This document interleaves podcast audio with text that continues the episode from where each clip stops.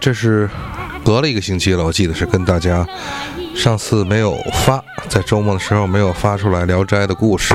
那么今天呃，不能说补上，咱们抓紧继续。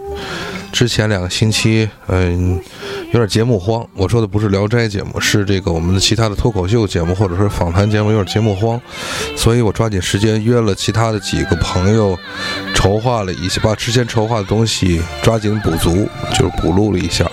手里有了五六支节目，现在觉得呃宽松多了啊，有弹药了，这个战斗可以继续下去。那么今天。晚上老时间老地方，给大家录这个节目，现在已经不觉得害怕。之前的话，呃，高老师他们、高原他们，还有那个其他人朋友还还问我是不是感觉这个很孤单，但是现在我觉得还不错。呃，现在已经享受这个自己录这个《聊斋》的节目时间了。那么话不多说，呃，我们开始今天的节目。看名字大家都知道了，呃，可能以为这是一位汉子，其实不是，这是一位我们惯常所题目提的一个典型的一个情况，就是这还是一位姑娘啊，萧七。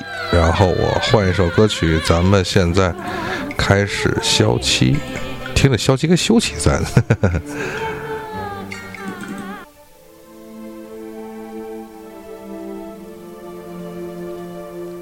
OK。我把那个配乐调好了，咱们现在开始。呃，这回前两次讲都是陕西这边的故事，重新现在回到了呃这个华东地区，山东临淄。听过《丑娘娘》的人哈，郭德纲的《丑娘娘》知道临淄，战国时期这个齐国的都城啊，应该说的都是这个山东胶东的话吧，这个。东临淄水，这个最早的城郭，齐国在建都的时候，这是在一个多说一句，齐国怎么来的？这是周武王伐伐纣，灭纣灭殷之后，灭殷商之后的话，分封诸侯国，姜氏一门，我们的姜尚、姜子牙。那这是子牙，这个就是姜子牙受封的是齐地，也就是现在的齐国的这个，就是战国时期齐国的领地，呃，应该说山东半岛以及山东的中部的部分。然后当时的齐姜家被受封了齐地，后来田氏代齐，那么就是田氏一门代替了姜氏一门，那么也是留在了这片。土地上，应该说是当时在全中国来最肥沃、最经济发达的一片土地。因为他们这里多说一句，可能很多人年轻人不太知道为什么他齐国最发达，因为齐国掌握着沿海的资源，包括当时的海盐，因为盐是人赖以生存的这个呃饮食的这个关键点之一。当时的齐地，它拥有着这个晒盐或者最早的这个海盐的收集场所，所以说它对于盐路的控制非常的。关键，那么这也是成为齐国当时最发经济最发达的立国之本之一。好了，这个就不多叙述了。呃，临淄这个临淄城有一位书生，姓徐，季长，名季长，徐季长。季长这个名字应该是在古代应该是很，应该说很多很多用的一个名字。那么季长。呃，取意这个延续血脉、家族血脉源远流长之意。那么继续的继续的续，哎，这个说的这是口口齿乱了，好久不录了。继续的继，然后源远流长的养，源远流长的长。徐继长他们家呢是在城东的这个磨坊庄住。刚才说到了这个城东，临淄城城东是东临淄水，所以呢磨坊的话需要水源，是推碾子嘛。包括过清水洗呃清洗，所以说他们家在靠近城东的部分，呃，常年读书，自幼的也是一位书生门第，家境一般，并不是太好，也不是太差。但是呢，徐继长本人并没有读书有多大才华，区别于之前我们说的很多的书生，他并没有考取功名，只是一位白丁。呃，这个没有不是任何的，呃，比如说举人呐、秀才呀、进士，叫到进士及第就已经做官去了。那么有才或者说是有文，但是并没有取得功名，怎么办呢？在这个当地官府谋了一个小吏的差事。我跟大家多说一下，咱们经常说官吏，官吏其实官和吏是不一样的。国家的官职，明清两代这是要考取功名的。这个乡试、会试和殿试，这个三所谓的这个所谓当时都说独中三元嘛，这个三元就是乡试、会试和殿试。现在这叫呃乡元，好像我可能说的不太对啊，叫解元，然后是状元。嗯，无论哪个元，他是一元不元。这个徐徐生徐徐公子。一元不元的话，就谋了个差事；小吏吏治的话，就比如说师爷。然后刀笔的或者一些刀笔的书吏，就是记录官、文职官员，一些抄抄写写的活儿。过去没有那么好的印刷，包括县官，比如说要发布一些命令，然后一些上传下达的东西，各种衙门上到总理事务衙门，各种的大的部委，就是就是呃吏兵行公务吏户礼嘛，下到这个一线之官，其实都有一些刀笔的书吏。那么我们这位徐继长呢，他就是一位小书吏。也有官，也是个小职位吧，啊，小老百姓一枚哈。然后有一次啊，这个也是走走亲访友，这是开始一段故事这个惯例。徐继长走亲访友，出门串亲亲，串亲亲，想亲亲啊。一位这个年轻人，这个出门的时候呢，路过了一片坟地，这里边呢做了一个埋伏，是位姓于的于家大祖坟。走过一片坟地，串亲亲回来之后的话，喝多了，啊，张你这个不骑马不坐轿，自己晃晃荡荡走回来了，酒醉回家，那么原路返回，肯定还要路过这片坟地。再看这坟地啊，旁边的，迷迷糊糊，也不知道是不是眼离的怎么样，看见了一个一个大院套，这个大院套呢，富丽堂皇。哦，我之前评论在文章中用过一些词来形容这个雕梁画栋吧，大院套有影壁门，然后有影壁，有大门，门梁双煞，然后斗拱画雕梁画栋，OK。那么结果呢？这个是原文写的是挺可爱。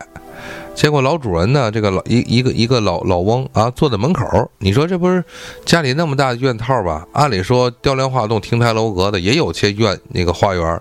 老头不在屋里坐着，外外边蹲着，是吧？晒暖，看来是自古至今的一个 嗯，这个老人的一个一个传统吧，在外边晒暖。这个时候呢，徐继长呃，这个喝多了，徐公子口渴。当时不论是白酒怎么样的，反正这个应该说是孔府家酒吧。当时喝这个山东的名酒了，喝多了想喝水。这时候看到一个老老翁坐在门前的话，那么公子向前行礼。呃，想着打个招呼，讨一碗这个米汤啊，然后茶水啊，清水也行啊，清水一碗。但是行这个过去礼尚往来的话，哪有人给你给给这个这个宾客喝白水？一般都是茶或者米汤。这个老王站起来拍了拍土。说行啊，公子，请随我入入这个入院吧，入堂吧。进来之后的话呢，一边在这个堂屋里边请人坐下，请这个徐生徐生坐下，然后老人呢换换这个奴仆家人给来端端茶倒水。喝完之后，哎呀。一下这个食道啊，徐公子食道就通了，豁然也开朗了。然后坐下来之后呢，没有外边的微风，是吧？经常说是这个喝完酒不能出门遇微风，现在没有微风了，在在屋里坐着了，也舒适多了，心明眼眼亮一些了。这时候呢，太阳也落山了，天黑下来了。老头说：“这个老这个怎么说？老主人说吧，说天色已晚，道路不太好走了，咱也没个路灯啥的，是吧？你也没个手电在在身旁，那就暂且住一夜，先呢把这个碗兑过去，您再明天再上路，反正进城也不远，啊，一般的话在古代哈，到晚上都是关城门的，天晚了呢，赶不上关城门，那您就得在外边借宿一宿了。”哎呀，徐公子这个坐下来，虽然酒劲儿过去，但是身体乏了。行吧，就是很高兴的，看人家这个诚意邀请，对吧？这个掌灯之后，人家家也得吃饭呢，是吧？结果老先生又把又端了，就又派家人准备了一桌酒菜，说这公子咱们接着喝点吧。哎呦，这个徐局长一看这酒啊，就上头，说酒我是喝不动了，我们少。陪您喝点茶，然后您这吃着，我这也是再喝再吃啊，可能就要约出来了。那我就陪您说说话。呃，一一老一少这两个人呢都有些文采，那么相谈甚欢。后来说着说着啊，老汉把筷子放下来以后呢，老者这个拍了拍腿，哎呀，咬了咬牙，嘬了嘬嘴，琢磨半天，还这话还是说出来，说啊这样，呃，老夫有一言。啊，公子请别见怪，也不要怪我的鲁莽啊！毕竟我这年长，拉下脸来说这话不容易。呃，咱们相谈之内啊，我看您呢，虽然头无功名，但是呢，也算是这个门风啊，还是比较的呃清廉的，还有一个高洁，毕竟是读书之人嘛。看您谈吐也不俗，这个仪表堂堂，感觉这个模样上啊。整个还是很让我很高兴的。那么我打算呢和您啊结个亲家，这个结秦晋之好吧。呃，我家呢还有一个小姑娘啊，我这个老姑娘吧，千金之体的这个老老姑娘，掌上明珠，横着怕化了，这顶着怕歪了。我老姑娘啊，我看上您了，我想把她许配给您，做一个侍妾。其实这种的话在原文中是这么说，但实际上是老人一个自谦。在古代，量自谦自这个呃自怜的一个说法，啊，然后老人说希望呢能够和您攀上个亲家。哎呀，这个一头怎么说呢？这徐继长是一惊喜交加吧，还是怎么样的？反正百感交集，也不知道说什么好。这个你说是外边走亲戚回来的，然后路遇一个客家。进来以后没两句，老头就要嫁，这老头就要拿自个儿当半个儿。你说，你说一个做一个年轻男子，你说他咋说呢？是吧？哎呀，惴惴不安，又不敢好推辞吧。反正正在这个说的情况呢，老人说这样，呃，既然这好事我觉得能成啊，那看来公子是不会回绝我了。赶紧，咱们这个派人，然后让这个老大、老二、老三、老四、老五、老六的这几个家人就。编号一样是吧？啊，九五二七是吧？都都去，把把我这亲戚们都请来，啊，这个这个我们家族里的这个族辈的人都请来，咱也做个见证。婚礼婚礼嘛，有礼才才才成婚。然后呢，其他人赶紧准备，然后挂红登这个这个挂红挂彩，赶紧这就要我这叫闺女了。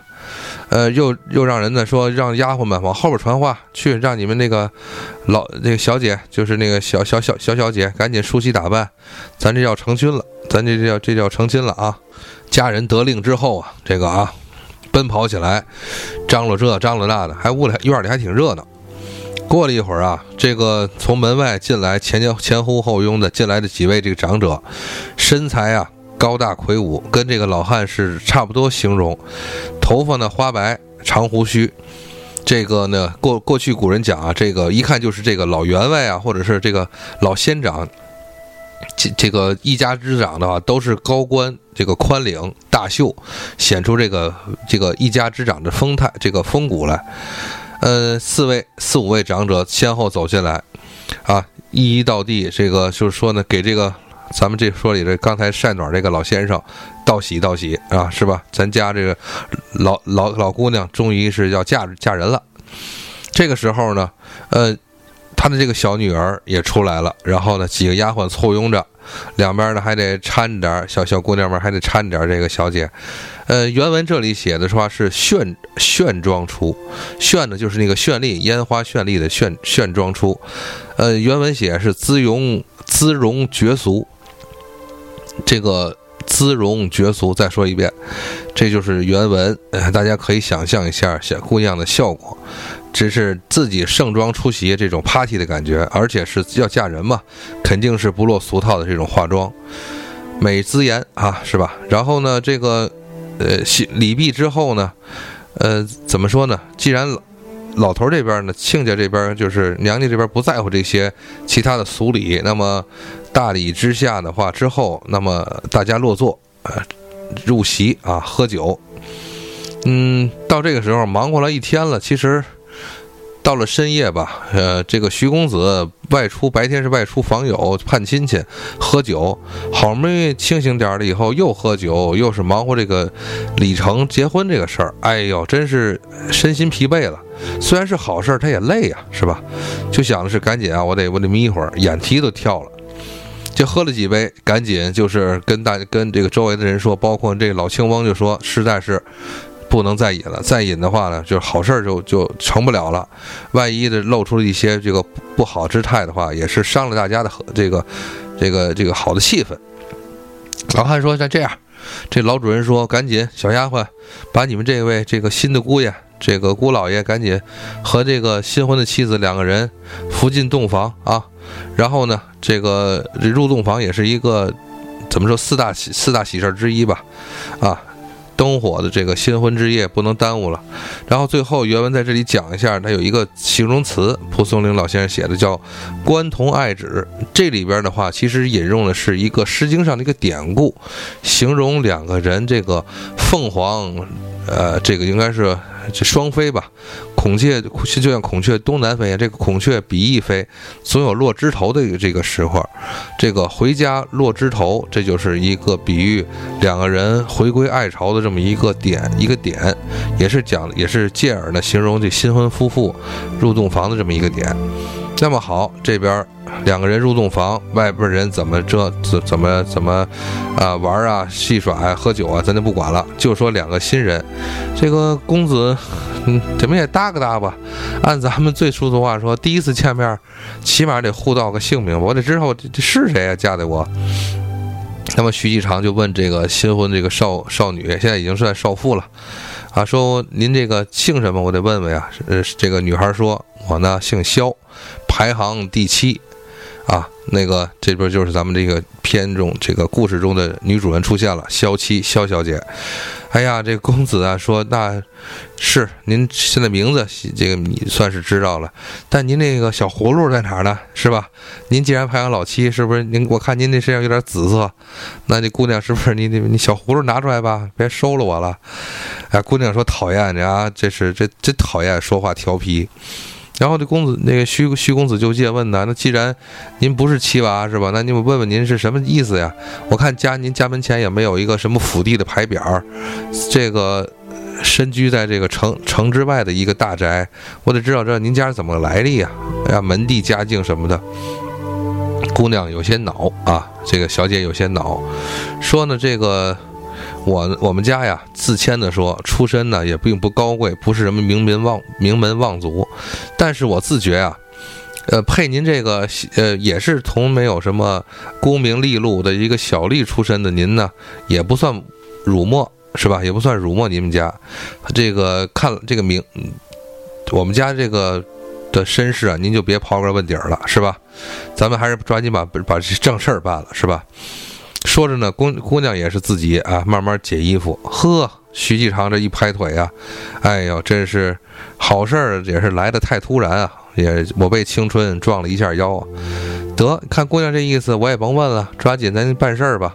一看这姑娘露出这种香肩呐、美颜啊，灯下观美人，我过去说了，就越看越精神。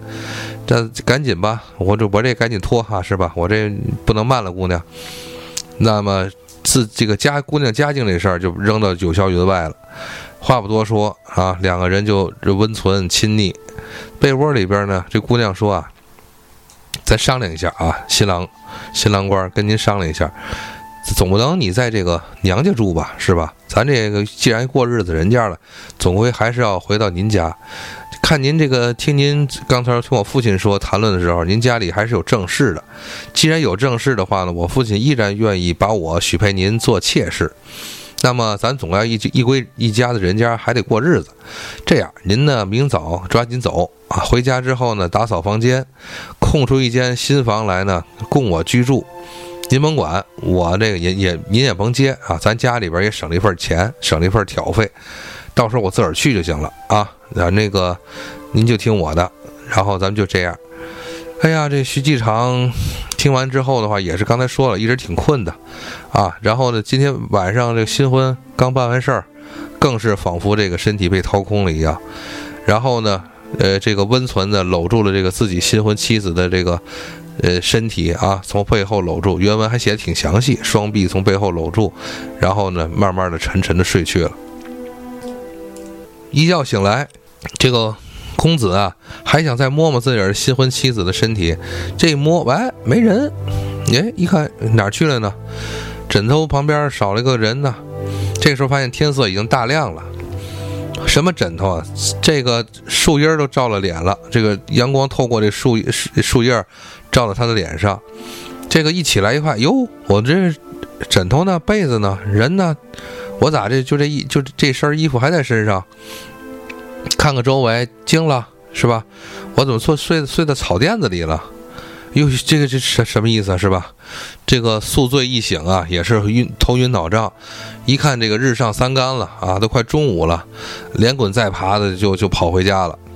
进城跑回家，然后呢，这个一脸的惶恐啊，这这这这这这这一边磕巴着，一边就把这个事儿描述给妻子了。嘿，妻子这个乐呀。这个我们这位这个徐家大奶奶正式的妻子也是个啊开朗人儿，说呀，您你这行，我老公可以喝酒喝出新层次来了啊，喝酒娶媳妇儿真是啊，你这咋想的是吧？你这还还能你还能想出更幸福的事儿吗？哈，这直男癌你又冒出来了，赶紧吧。嗯，那个，你先把衣服脱了吧啊，在草垛里睡一宿，我给你给洗洗，是吧？你自个洗个澡，换个换身新衣裳，明白明白？别别别还喝呢还，那个净说酒话。结果呢，到了下午的话呢，就提起这事儿的时候呢，妻子说呀，行，看来啊，那个这样，他媳妇也是好诙谐嘛，两口子嘛，年轻逗了玩儿，说这样，房间啊，咱家还不是说，虽然说咱家这个不是什么多富裕。那空出个房子来没问题，我倒要看看啊！你说这个事儿是真是假？这哥的估计啊，这个我们这位徐家大奶奶也是想借机啊，就是劝劝丈夫别那么乱喝酒了。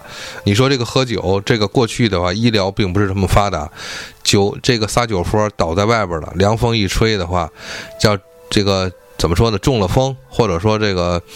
那个被邪这个邪人呢，就是坏人歹人的劫了去。你说这这不是他妈的这个也不是我没骂街，我说这个他这个得那个多多伤人呢，是吧？媳妇儿也是关心丈夫，所以说呢，希望借此呢这个事儿，她就以为啊这老公啊这个我们的徐继长啊喝了酒以后做的梦，他把这梦境啊这个讲给媳讲给他自己媳妇儿听，所以借机呢想用这个事儿呢空话，到时候你看晚上没来人，那么。这样的话，能教育教育丈夫少喝酒。以后，那么我们这大奶奶说：“行，那我给你收拾，里边呢有床有被有褥子，都给你安置好了。我把门关上，等你等你这个这个咱们家的新人来，是吧？”就说着说着啊，到晚上了，呃，这个徐继长在门口这院里边坐着，也自个儿觉得就怪不好，抹不出抹不开面子的时候，说这这这什么事儿呢？是吧？可能真就是一一夜这个黄粱梦。正说着呢，坏了。妻子啊，这是脸，这脸被变色，从后院跑回来了，说看看看看看去吧，这样，这这这这我也说不出来了，这个这个大奶奶也说不出话来，赶紧拉着这个丈夫往往后边后院跑，一看这后院收拾出来这新屋啊，灯亮着灯的，哎呦，两口子搂着呀，这谁也不谁也谁也不敢往里往里迈迈步啊，一块挪着腿往里进，一看一开门，嘿，这个徐继长是乐了，他媳妇是吓着了，一屁股坐地上，这个。肖七，肖姑娘就坐在屋子里边，啊，盘腿儿，这个坐在炕上，呃，笑嘻嘻的，正冲他们两口子招手呢，说进来进来，是吧？这别在外边坐着了，一家子人了。嘿，这这这，反正啥也甭说了，是不是？这个两夫妻挪进来，一人搬了把凳子啊，尽量的离门近点儿，离床远点儿，是吧？随时准备这个那个怎么说呢？三步并两步啊，撒丫子往外跑。嗯，看着一位落落大方的美女，刚才提到的这个啊，绝艳的、绝俗的这个美女，呃，这个正捂嘴笑呢啊，这个这个新人萧七萧小姐站起来之后，一个万福，再一个万福，对着这个丈夫和这个自己的这个正式的这个正妻说：“这个，咱是现在行行，咱是那个见面礼啊，我这个行大礼，向姐姐，向官人行行礼。”行完礼之后的话呢，这个，这说咱们既然是过日子了，新家了，然后整点酒菜吧，咱们庆贺一下，一家子人团聚了，总要喝点吃点。然后呢，就是，呃，徐继长说，那媳妇儿让你你派这下人给准备准备，咱们正式的见第一次合家的这个饮酒，那就别那个什么了，这个别太那铺张，呃，简单的吃一点。然后呢，自此这个一家一这个一个丈夫一夫一妻一妾三人开始过日子，平时里呢，这个七这个小七啊，小七还行，呃，肖七小肖七小姐呢，以后这个呃每天起来早起晚晚睡。这个操持家务什么都干，而且呢，并不是就是以这个以这个算是妾室或者是侧妻来这个指使别人，能自己干的就自己干啊，绝对的还是勤劳的一位。这个日子过得还挺顺当，没什么事儿。有一天呢，小七就对这个徐徐徐公子说：“说我我的这不是老姑娘吗？上边好多姐姐。”我姐姐呢？这几个这姐说大姨吧，大姨姐儿，想上咱家来串个门，看看来，看看这位这个亲家这边啊有什么是个什么样的，串串门子。俗话说，这个姑娘不能轻易过去，古代不能轻易回门。但是这个大大姨姐儿过来看看也是也是正常的。哎呀，就是说徐继长说担心说咱你也知道啊，过了这么一阵儿，说说这个贤妻吧，你也呃你也知道，咱家也没什么。呃，待客的这个太好的东西都是过日子。呃，小七说啊，你这样，呃，他们都我他们啊也都知道咱家不富裕，我也我们也通过信儿。然后呢，这样他们来的时候呢，自己带着这个呃材料，肉啊、蛋呐、芹呐、蔬菜什么的，炊具也有。这样呢，就到时候让咱大姐，就是大姐说就是正妻啊，徐氏的这个徐氏。说让他给操持一下就行，咱们就自己家人都不外道啊。那这样，徐继长呢，后来呢，告诉妻子让郑氏呢，就是说给操持一下，当个这个厨娘呗。那妻子说这也应该的，没得说。早饭以后啊，就这天聚餐的日间，呃，时期呃时间到了以后，从早饭之后开始，白天就开始有陆续下人呢，从外边说给送餐。各种的，比如说饿了么呀，是吧？这个百度外卖呀、淘宝外卖，这些人就是送的各种送餐，但是送都是新鲜蔬菜、水果啊、肉、蛋、禽这些东西，都都拿这个单子扛扛，拿这个那个这个扁担都扛进来，送到院里之后，哎，也不客气，然后打个招呼就走，一一波一波的弄来好多。这个徐妻啊，正徐氏夫人呢，就当起了厨子，然后呢，小七给打下手，这一包括其他有些下人呢，包负责洗菜呀，是不是杀一些禽类啊，那个打鸡蛋什么的，就开始忙活起来了。到了这个下午后晌的时候，因为古代的人睡觉早，其实过了午饭时间的话，基本就开始进入傍晚了。这个陆续的几位姐姐，就是小七的几个姐就来了，前面这六个娃哈，从大娃。二娃、三娃、四娃、五娃、六娃来了啊！基本看就是，其实就来五个人，因为六姐看不见。嗯，说这个前面六个姐姐来了之后呢，大姐啊年纪都已经四十来岁了，过去这就是已经是半大老太太了啊。然后呢，这个小的呢，就像跟我们说的，今天这位小的这个肖七小姐呢，也就是十六七，老规矩这个年纪。那么众人团团围坐，一起的喝酒饮宴。这个时候呢，其实，在厨房呢，还是，嗯，带着一两个下人呢。这个徐氏大奶奶呢，还在这个做菜，可能后边还差一个四喜丸子，再加上弄两个汤，这还正忙活着。说你们先吃吧，啊，磨磨这个围裙说你们先吃。这边呢就好，那么徐继长呢就带着这几个大大姨姐儿在这吃着，呃，大家围坐一下喝酒，谈笑风生啊。这个笑声呢都是女孩嘛，高谈就是高谈说话这种女孩搭的这话的声音传到厨房。哎呀，其实你说徐氏也特别爱这个想唠叨唠叨，都是姑娘们这样的话呢好张嘴。就呢，结果呢放下这个勺什么的，一看这汤马上快咕嘟上了，结果偷偷的就看一下窗户，结果一看呢。其他人看不见，说声音啊，听的是一屋子人。结果呢，为啥就是我们这个老徐跟这个小小七呢在一块儿吃呢？其他的人看不见，哎，好奇怪，可能就是眼花了。这个当时也没有抽烟机啊，是不是让那烟烟熏的眼花了？那么一直这顿饭吃的很晚，后来呢？这个这个怎么说呢？大家才这个悻悻离离开了。呃，小七送完了姐姐们，然后呢还没回，还还没回来，正在院里说话呢，是吧？这个时候呢，徐氏的话进了屋里看看这桌子上的盘子，呵，吃的还精光。那这样就说这个就笑啊，说说这些姑娘们啊，当时他也不知道是谁出门的，谁没说，就说这些女孩们，真是啊，都是考完马拉松回来的，是怎么着？你看看这碟子上面连连点油渣都没有，葱姜蒜都吃没了，这是这是多饿，这是啊，上我们家这吃饿食来了。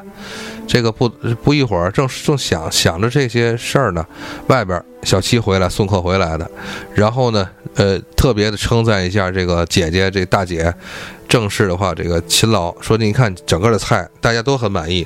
我们这原料虽然送来之后的话这么多，看您一个人都给忙活出来了，大家都夸您做菜做得好啊，您这个辛苦辛苦。然后呢，赶紧一边说着，一边解这个徐氏身上的围裙，说：“这碗我刷，今天您都做菜，您歇一会儿，坐这儿，然后喝口水什么的，抽袋烟是吧？呃，我去刷这碗。然后呢，赶紧让那个徐氏就去歇着。徐氏说：‘那既然客人客人这个，嗯，怎么说呢？人家家出的，说是咱家请客，说着说出去让人笑话。’”人家家里自己带的所有的原料什么的，带的酒菜什么的，后来这样，呃，咱们到时候啊，咱自家一定得花点钱再返请一次，到时候啊，妹妹你得给带个话。啊，又过了几天，这个徐继长啊，就是跟这个小七，按照这个徐氏的话，按照徐氏嘱咐的话，又让那前面那几个姐姐再来做客。这个客人到了之后呢，那进行也是还是老规矩。做菜做菜，然后吃饭的吃饭，唯独呢留下四个大碗，这个没动，没人动筷子。哟，这徐继长问呢，说是这咱们几位这个亲家姐姐，你们是不喜欢这几个菜是吗？其实上次您做，我看您吃的大家都吃挺好的，但是这几个菜不动筷子，是不是觉得不好吃、不得味什么的？还是说有这个过敏现象啊？这几个女这几位那女性啊，笑着说啊，是这样。上次啊，这个我们啊吃的其实太不见外了，虽说是自家人，真是我们我们自己有点惭愧，愣是一一个一个大蒜头啊，或者说一个西兰花都没给那个咱们厨房里这位大大姐亲家大姐这个留。这次啊，我们一定得少少吃点儿，然后呢，不能让人家一个辛辛苦苦做了一晚上饭以后，一口一口都吃不上。哎呀，所以说固然留下吃的。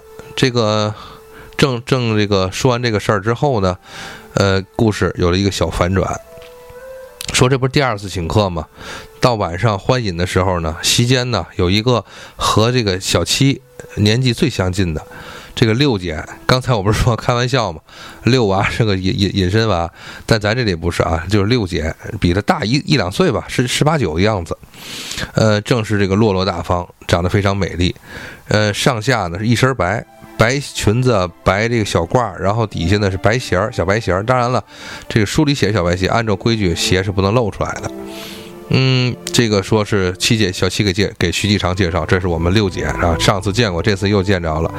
然后呢，一身白，这个要想俏啊，一身笑，正好应了这句话。一说起来呢，六姐说啊，是我啊，这个才啊，这个丧偶，你姐夫啊刚死不久，我这是守新寡。呃，这说起来就是这个情况，但是在原文中这个写到啊，就是六姐呢，肖六啊，神情啊，说妖妖艳美丽，然后呢很能说笑，能搭个。前面这几个姐姐呢，有的呢就是不太，只能只是微一直微笑着听，不太爱说话；有的姐姐呢大说大笑的，这个高谈阔论。但是呢，这个一看这六姐呢，坐在这个身边，老是这种用这种眼神啊来瞟这个徐继长。那么席间呢，就是，然后那个有时候说话呢，也比较有些挑逗，是吧？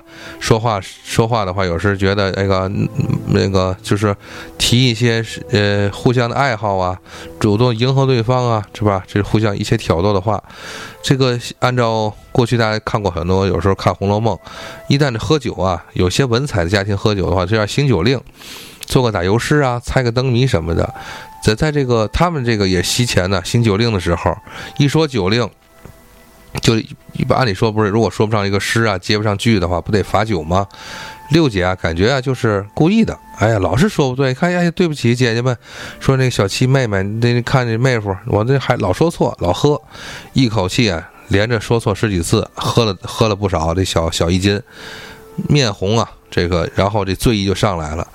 呃，一种的这种猩猩，这个就是你那个袅娜的这种姿态，这个就是最最呃不能说这是啊贵妃醉酒那个姿态就出现了，然后有点占卜，哎呀，这个要倒，呃，柔弱难支啊，这个是就是女这个小女人那个姿态出来了。不久呢，一看，哎，六老六姐肖六没了，小六没了以后呢，徐继长就看说：“哎呦，这个找找去。”然后这边呢，这样这样，小七呢，你再陪着其他几个姐姐，我得看看，看看咱们这这这个六姐是不是走哪去了？别非让风给扇着。要在院里的话，赶紧弄回来，或者叫人提着蜡烛啊。徐继长就去找，一看呢，躲进那个侧室啊，就侧堂那儿，哎，趴着睡着了。嘿，这个这个这徐继长啊，也是借了点酒劲儿呢。呃，过去一看，嘿，真是美貌啊！虽然说是在这个熟睡之之下，但是露出那种微微的酒气，那种泛红的面颊呀，徐继长也不也也也忍不住，偷偷的呢，哎，过去亲了一下。这个已经算是这个呃非分之之举了啊。然后呢，亲完以后还并不满意，偷偷的，因为是趴着睡觉嘛，女孩过去的这个女性的话，在。晚明初清的时候呢，还不是那种这个圆领儿，这个就是边偏扣，还是那种的侧领儿。这个衣衫呢，一下就露出来了一个缝隙。过去女孩也没有胸罩是吧？只有一个兜兜什么的。然后徐继长就伸手呢，从那个兜兜进去，哎，摸了一下这个酥软的一些肉，不禁的这个神魂颠倒啊，这个非常的享受。刚摸没两下，忽听这酒席这边啊就喊：“不行，这还得喝。”估计也是四姐还是三姐，得想这说说高兴了，回来不行得叫叫这个老徐回来喝酒，得必须得陪着哈。那呀，这个老徐一下慌忙啊，这个这也不敢再有什么停留，这顺手呢就把这个呃这个徐继长呢把这六姐手上的一个攥的一个小丝巾拿走了，然后赶紧跑回了这个饭局。嗯，总有这没有不散的宴席呀，喝的挺好。呃，客人们都走了，六姐呢也被其他几个这个那个还还在睡觉呢。这个小七也是喝的太多了，呃，小七也是摇摇晃晃打着哈欠，是吧？然后呢，这个进来以后看见姐姐这六姐还没醒，赶紧推推姐姐，然后呢赶紧整理一下吧，你也该撤了。嗯，怎么说呢？这个女人留宿在别人家里，说出去也不好听啊。而且又是新寡，这个小小小寡妇，这样的话太不好了。哎呀，这个六姐起来一看，哎呦，自己衣服怎么乱了呢？她也不知道是徐继长摸的呀，就赶紧系好裙子，整理好头发，然后就跟着前面几个大姐、二姐、三姐、四姐、五姐就走了。那个这个事儿一走之后坏了，这些天呢，徐继长是心里长草了，老是念念不忘啊。这看着自己这只手啊，说当时摸的这个酥软的这个白白嫩嫩的地方是吧？老是不行，过不去了。哎呀，这个那天晚上我睡觉也早，徐继长就想，哎呀，徐我这个早的话，我这个小，我记得我不是偷拿了一个帕子吗？这帕子搁哪儿呢？啊，是吧？闻闻这个帕子的味儿，上面是不是还有六姐的体香啊？哎，我就放哪儿了呢？摸来摸去的，是吧？走过来走过去，围着。这小院的照啊，这这这低头，这哥掉哪儿了呢？也不敢跟下人说，是吧？也不敢跟徐氏说，更不敢跟小七说了，是吧？啊，弄得这个魂不守舍的，很不自在。结果呢，突然远处过来了，小七就问小小七小姐就问，干嘛呢？啊，是吧？这一下，呃，这个。那个徐继长啊，就是胡乱答应说这不行，找扣子的，或者是找什么笔啊什么的，胡乱的说着，结果啪一下啊，这个萧七这就不答应了，拍了一下桌子之后说：“你呀，别再敷衍我了，我看不出来你是说假话吗？是吧？我告诉你，你不是找帕子了吗？那个帕子人已经拿走了，你想都甭想啊，别这妄想了。”哟，这个一下汗都下来了啊，徐公子。说这个媳妇儿，你咋知道是吧？我这没跟你，你也没看见呢，是吧？嗯，然后呢，结果呢，在这里边倒是啊，这个徐继长倒是不那个骗人。这事儿，嗯，这一下露了破绽之后的话呢，把整个的事儿都跟这个小小七啊七姐说了。小七说了，是那说啊，我挺想六姐的，你看能不能那个那意思给撮合一下？这个小七说呀，萧七说啊。他和你啊就没有这种肉体上的缘分，你你就甭想了，啊，摸了一下呢，亲了一下，已经是一个缘尽的事儿了。嗯，这个徐继长就一一话话一两口子聊嘛，坐那说呀，说那个你怎么知道这是我们俩只有一亲一下和摸一下这缘分呢？他说这样，小七说啊，我跟你讲一讲啊，说你们前世啊是有缘，前世里啊，她是一个妓女，你呢是一个读书的书生。有一次呢，这个书生，你这个书生进了妓院之后的话，打茶围，两个人呢倾心爱慕，你也很爱她，但是她是妓女的身份，你的这个父母肯定阻拦你。当你这提出来回家提出来你要是个为这个妓女赎身的时候，你们父你得的是父母严重的这个那个反对，大吵一架。然后呢，因恨这个因急因恨因那个不愿望得不到实现的话，你是一心火上来患了重病了啊，然后生命垂危。这个前世里啊，你托人转告他说呢，死前啊，已经两个人不能再。同床同床共枕了，成为夫妻了。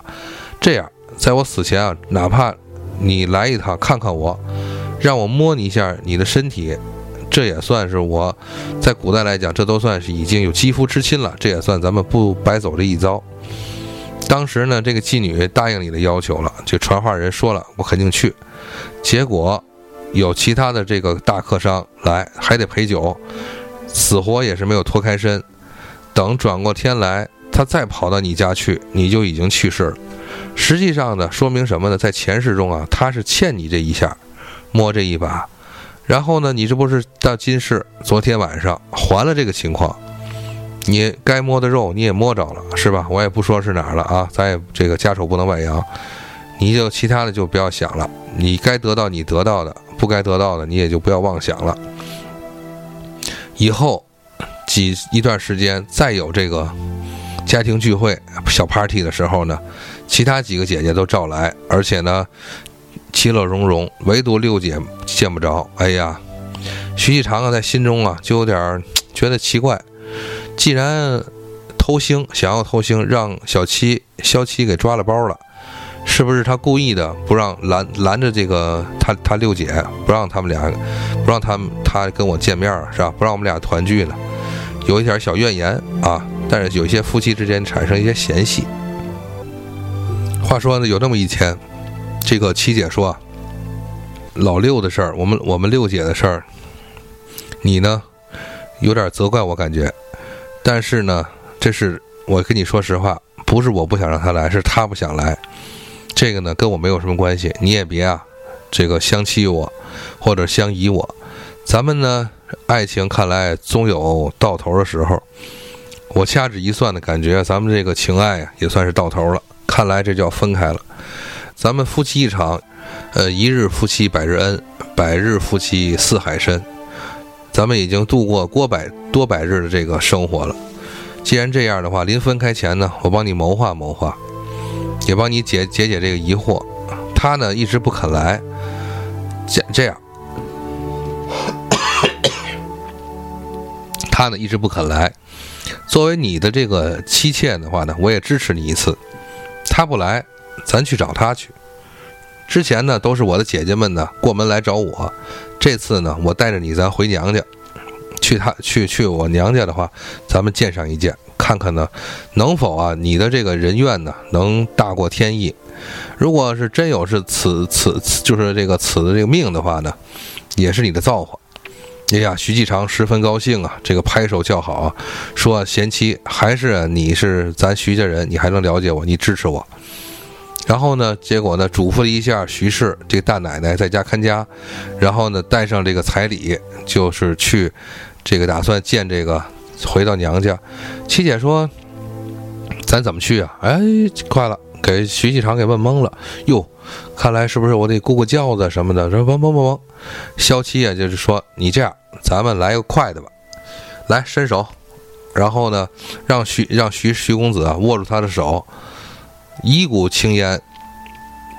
等再睁眼的时候，迷迷糊糊再睁眼的时候，徐继长一看都已经到了，还是那个门洞，还是那个大套院，还是那个雕梁画栋的那个敞阔的这个这个庄园，一下又回到了那个地方。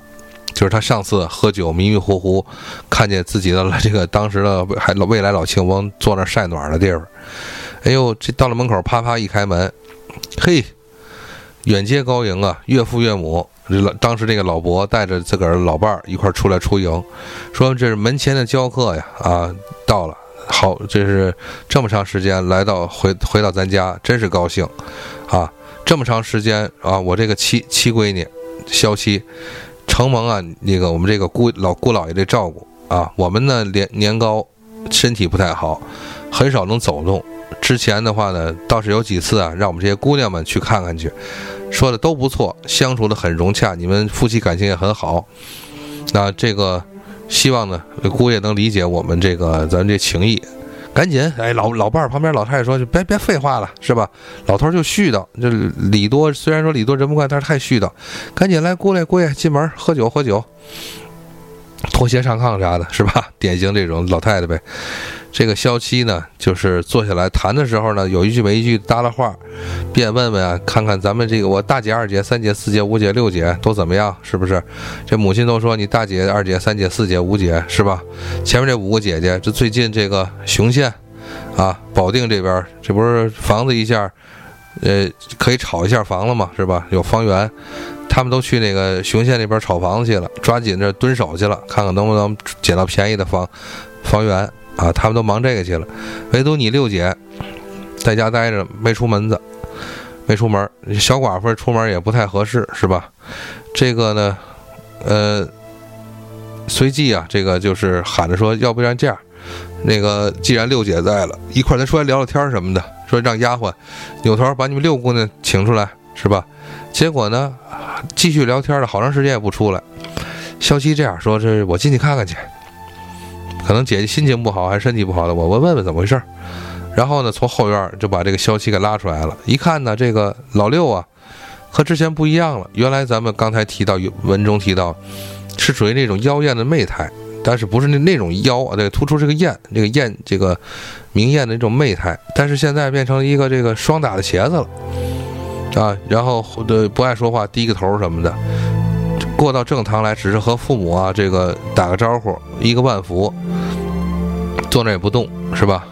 结果呢，说过说了会儿话了以后呢，这个老老老翁老庆翁和这个老夫人说要我去后边看看这个菜去，你们现在是稍坐啊，几位这个年轻人，你们先聊聊天儿我们再可能也拘束。等老老两口走了以后呢，这个萧七啊就对六就六姐说，说姐姐啊，这个自命清高，看来是。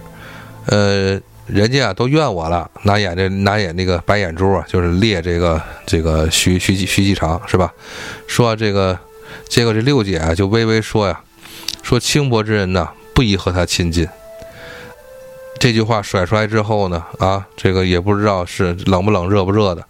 这一会儿啊，徐继长呢也没什么咂摸咂摸滋味，也不好接这话。反正既然在人家家了，也不好做出什么非非分的举动。先吃饭吧。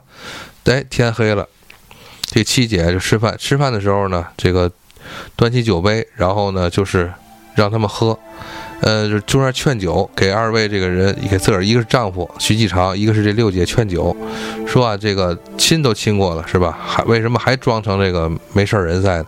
是吧？一个是一个郎有情，这个一个妾有意的，是吧？就别别那个什么了，我给你们创造环境吧。结果呢，饭半饭毕之后的话呢，这个三个人一块进了一间屋，但是呢，萧七借故离开了。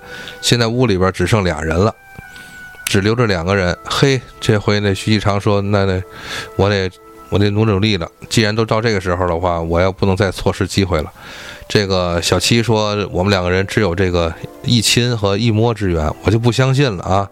我就不相信我揉把全身揉一遍还能咋地？是不是还能遭雷劈了我？”这个时候，徐继长突然起身啊，抱住这个想去过来，想去抱这个六姐。结果呢，这个肖六兜着圈子一直闪避，围着屋子转。嘿，成老这这屋里好，成老老鹰捉小鸡了，一个抱，一个追，一个是躲，一个藏。到了转了半天，拢你想拢共，大家想拢共这屋里才多大？一小闺房才能多大？顶八九十八九平米，十平米撑死了。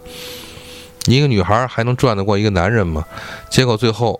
啊，徐继长是拽住他的，抱住他的衣服，这个抱着六姐的腿，苦苦在地上哀求。哎呀，这个那个六姐说，也也是面有难色吧。渐渐的话呢，可能这个欲欲这个欲推还就吧，或者说怎么样的，两个人算是慢慢的也就顺从了。这个时候呢，正是两个人这个边抱边亲什么样的，是那个两个人这个挪步向那个炕的时候呢。一边走着，哎，一边呢还在解衣服。这个正这个徐继长正在慢慢慢的去解这个六姐的衣服时候，忽然坏了，外边震天动地的喊啊！这个家人也都乱了，然后老人这边也都就是整个的他们这个萧家全都乱了，还还是火光冲天，这这奇怪了，这地震了是怎么着？你说这外边这个东西还是遭了劫匪了？赶紧两个人整理好衣服往外跑，到外边一看呢，哎呦，周围的喊杀声四起啊！这个然后徐继长跟六姐这大惊啊，这怎么回事啊？然后呢？外边人也都也顾不上他们俩了，四散奔逃。坏，这个时候啊，六姐就是拖这这一把就是把徐继长推开了，说啊，灾灾祸临头了，我们这是灾祸临头了，怎么办？怎么办？就一看这个六姐一一个慌慌张的这个情况，这徐继长呢，徐公子也是也不知道怎么还好，完全一个书生啊，一个小吏，他也没经过这事儿。万一要真要是劫匪洗劫这个院子，他也没有辙呀。正在这个搓手的时候。这个时候啊，再一看周围，哎，人呢？就就光听着这个外边院子里喊了，哎，六姐哪儿去了？家人也没了，这好院里就我一人了。然后呢，这个再左右一看呢，耶，房子呢？这后花园呢？池子、亭台楼阁哪儿去了？嘿，我这就这奇怪了啊！这火光一片一晃，我眼全没了。这一看呢，徐继长就站在一片这个草丛里了，树丛里了。房屋全不见了，哎呦，这呵，徐继长这行啊，一屁股坐一屁股墩坐地上了，说什么玩意儿？我靠，这不是跟上次一样了吗？我这我这又完了，鬼打墙了。这个时候呢，火光渐近，从这个几个树丛中蹭蹭蹭蹭跳进来十几个拿着手拿着刀枪，这个火叉子啊，这这背着弓箭这几个人，一看走近看，身穿豹皮啊，然后这种猎人猎户。架着鹰的，拿着刀的，刚才我说的都来了，冲到面前一看，耶，这不是老虎、大象，这不是一人吗？大家大伙儿都围过来了，一个一个的把这刀收起来了，说怎么回事啊？就这几个猎户嘛，你说他还能说什么？干嘛的，是吧？吃饱撑在这儿啊，我们这儿我们这还以为这还以为逮着个熊呢。然后这个徐继长说：“你才熊，你才熊，你们全家都是熊。”说我这儿怎么我我这儿不就坐这儿吗？但是啊，这不是公这个这你说读书人呐，计上心头，心眼多。呃，只是啊，就别人问他，就是这几个猎户问他情况的时候，他只报名。但是问他为什么跑到这儿来的时候，徐长说：“我这走累了，喝酒。喝酒的时候我迷迷糊糊走错路了，然后倒在这儿想睡一会儿，结果你们这一喊给我吓醒了，怎么地？结果这一个猎人说啊。”你怎么地？我们不知道，反正我们怎么地是很奇怪。我们刚头啊，就围围捕一只狐狸，这只狐狸啊，就是被我们四处堵截，逃窜到这儿来了。结果呢，穿过一片这个树丛，一看狐狸没了，就看见你了。啊，你你反正不是狐狸，但是你也挺可疑。这徐长寿没见到啊，这个啊，仔细看看吧。结果是是这个跟着这个猎人从这个草丛中转出来，一看，嘿。就是上次咱们就是故事一开篇说的那个于氏的，就是于于家的这个祖坟，是这个于家本身跟那跟咱们这个故事并没有什么瓜葛，但是反正就是原来是靠着坟地的一片荒草地，嗯，这个反正就是迷迷糊糊，猎人们也散了，然后呢，这个徐继长徐公子也回家了，自此啊，再没有看到萧七小姐。再回门就回到自个儿家来过日子，呃，公子徐公子也是和这个徐氏觉得还挺怀念这位神奇的女孩的，是吧？呃，人很开朗，长得也好，是吧？然后也能会干家务，会来事儿，一家子其乐融融也挺好的。反正两口子很怀念那那样的一个生活，当时三个人的生活。而徐公子呢，这个徐继长也是夜夜的期盼呢自己的这一段的艳遇。白天呢，经常往喜鹊窝。有喜鹊窝的树底下站，说是跟喜鹊挨着近一点，是不是能把这喜事儿再盼回来？晚上呢，凡是有灯火的地方，尽量靠着灯火站，花灯站着，是不是也沾沾喜气，沾沾仙气儿？结果呢，反正呃，此后啊，也是再没有这个消气的消息。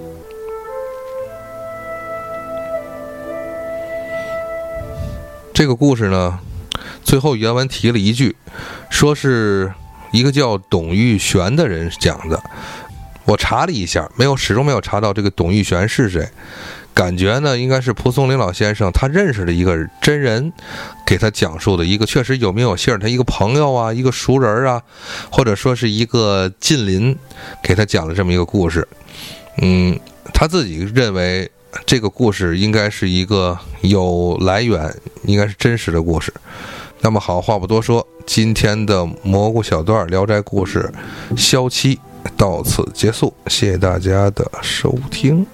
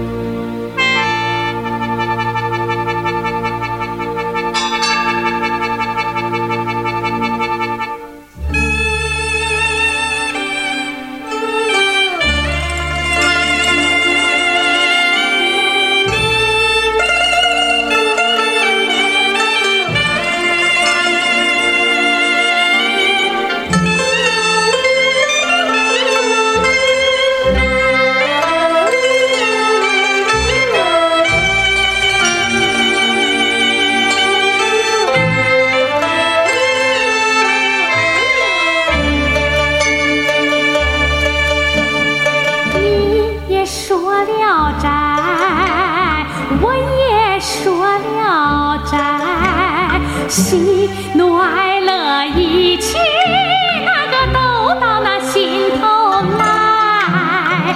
鬼也不是那鬼，怪也不是那怪，牛鬼蛇神他倒比正人君子